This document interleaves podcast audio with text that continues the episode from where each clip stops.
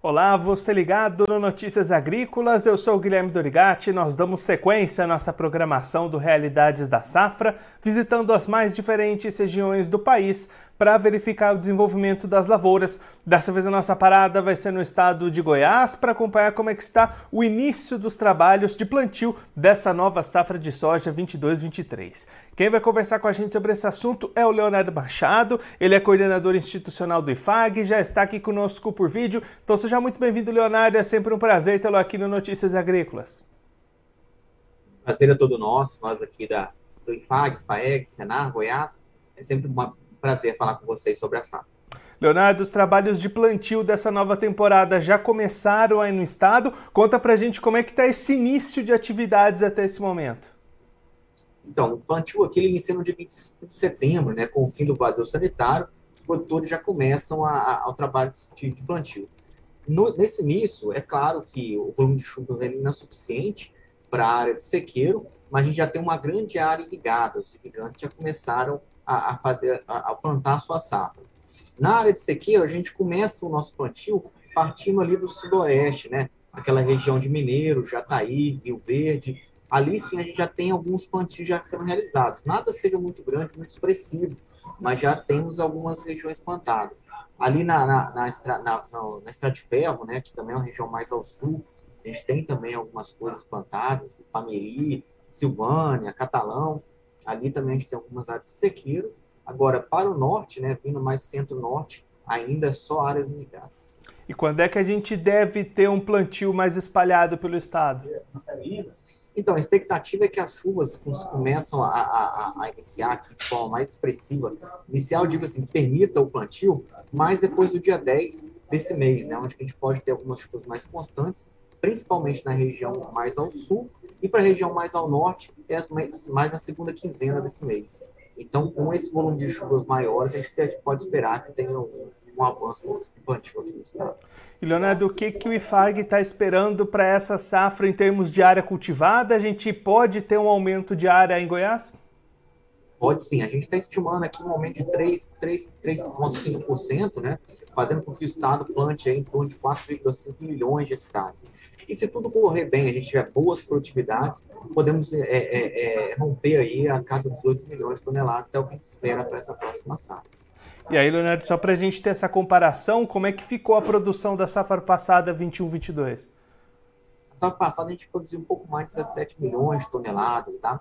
É uma, uma produção aí que, apesar com um crescimento diário, uma boa produtividade, conseguimos ter essa, esse, esse volume aí acima de 17. E aí crescendo em torno de 3,5%, esperamos aí romper essa casa de 6 milhões. Leonardo, da última vez que a gente conversou aqui no Notícias Agrícolas foi lá em julho e você destacava um custo de produção muito alto para essa safra, cerca de é, acima de 10 mil reais por hectare. Agora, com esse plantio já acontecendo, fica por aí mesmo esses custos para a safra 22-23 ou teve alguma revisão? Tivemos algumas pequenas reduções, principalmente preços de fertilizantes, né? com a, com a, com a queda cambial, o valor do fertilizante em reais, gente conseguiu ter uma reduzida, porém nada que prejudicasse o, o, o, o valor do nosso custo de produção que continua elevado.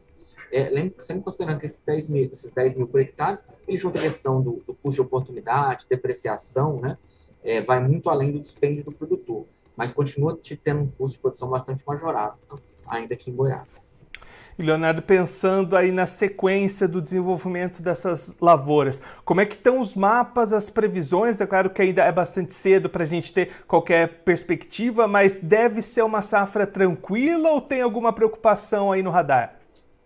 As primeiras previsões mostram que deveria ser uma safra tranquila, né?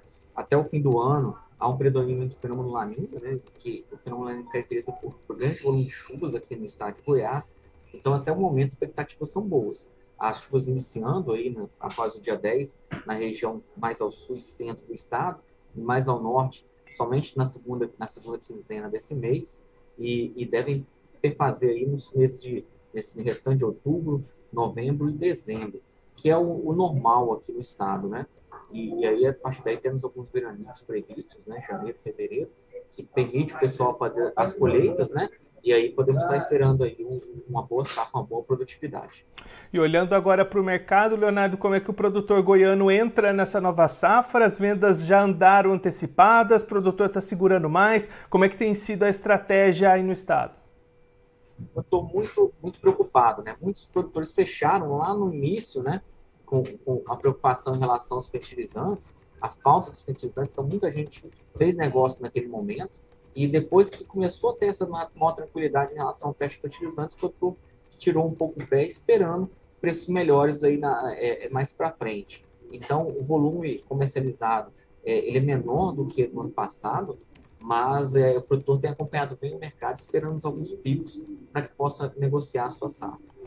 Então, Leonardo, levando em conta nesse custo de produção bastante elevado, a expectativa de produção que vocês têm para esse ano, vai ser possível ter rentabilidade? Essa margem vai ficar apertada? O que, que vocês estão esperando? É, de acordo com o que a gente te colocou, a margem bastante apertada. A, a, a safra ainda ela vai permitir é, é, é, um pequeno lucro, né? principalmente em relação aos seus custos operacionais, custos operacionais efetivos, é, e aí ela vai permitir sim uma, uma, uma, uma, rentabilidade, mas bem menor do que foi nas últimas duas safras, que tivemos bons resultados econômicos. Por isso que a gente sempre está alertando para o produtor trabalhar de forma bem ajustada esse ano, buscando trabalhar bem o seu custo de produção para oferir melhor a sua renda. Leonardo, muito obrigado pela sua participação, por ajudar a gente a entender esse cenário inicial de safra aí em Goiás. Se você quiser deixar mais algum recado ou destacar mais algum ponto para quem está acompanhando a gente, pode ficar à vontade. Então, o, o, recado é o mesmo, né? É, custo de produção nesse momento, na ponta, da, na ponta do lápis, é, buscando cada vez mais a gente ter melhores rentabilidades e ter uma negociação muito efetiva. O momento de, de, negociar vai ser muito importante, porque o mercado pode ter, claro, é, é sinais aí de, de, de, bons, bons preços, mas produtor tem que estar atento, que eles devem acontecer de forma muito rápida. Leonardo, mais uma vez, muito obrigado. A gente deixa aqui o convite para você voltar mais vezes. A gente siga acompanhando o desenvolvimento dessa safra em Goiás. Um abraço até a próxima. Um abraço, estamos à disposição sempre precisar. Esse, o Leonardo Machado, ele que é coordenador institucional do IFAG, conversou com a gente para mostrar quais são as expectativas iniciais lá em Goiás para a safra de soja 2022-2023. Leonardo destacando que os trabalhos de plantio já começaram, especialmente nas áreas irrigadas, em algumas localidades mais ao sudoeste do estado, também nas áreas de sequeiro mas a expectativa é de que o plantio avance mesmo depois do dia 10 de outubro, com a confirmação de chuvas mais robustas e que vão permitir melhores condições para esse plantio acontecer. De qualquer forma, a expectativa do IFAG é um aumento de 3,5% na área cultivada e uma produção de mais de 18 milhões de toneladas comparado com as 17 do ano passado. Então, uma expectativa de crescimento na produção lá do estado. O Leonardo destacando que as primeiras previsões são de uma safra normal, de boas condições climáticas ao longo do desenvolvimento, também durante a colheita. Claro que tem muito tempo pela frente, tudo isso pode mudar, mas nesse cenário inicial, esse pontapé vai sendo dado com boas perspectivas do lado das lavouras, da produção e da produtividade lá em Goiás. Olhando para o mercado, aí o Leonardo destacando vendas mais lentas do que nos anos anteriores, produtor muito cauteloso, acompanhando as movimentações de mercado, principalmente diante de custos de produção muito elevados. O Leonardo destacando aqui mais uma vez, já tinha feito na última participação dele aqui no Notícias Agrícolas lá no mês de julho.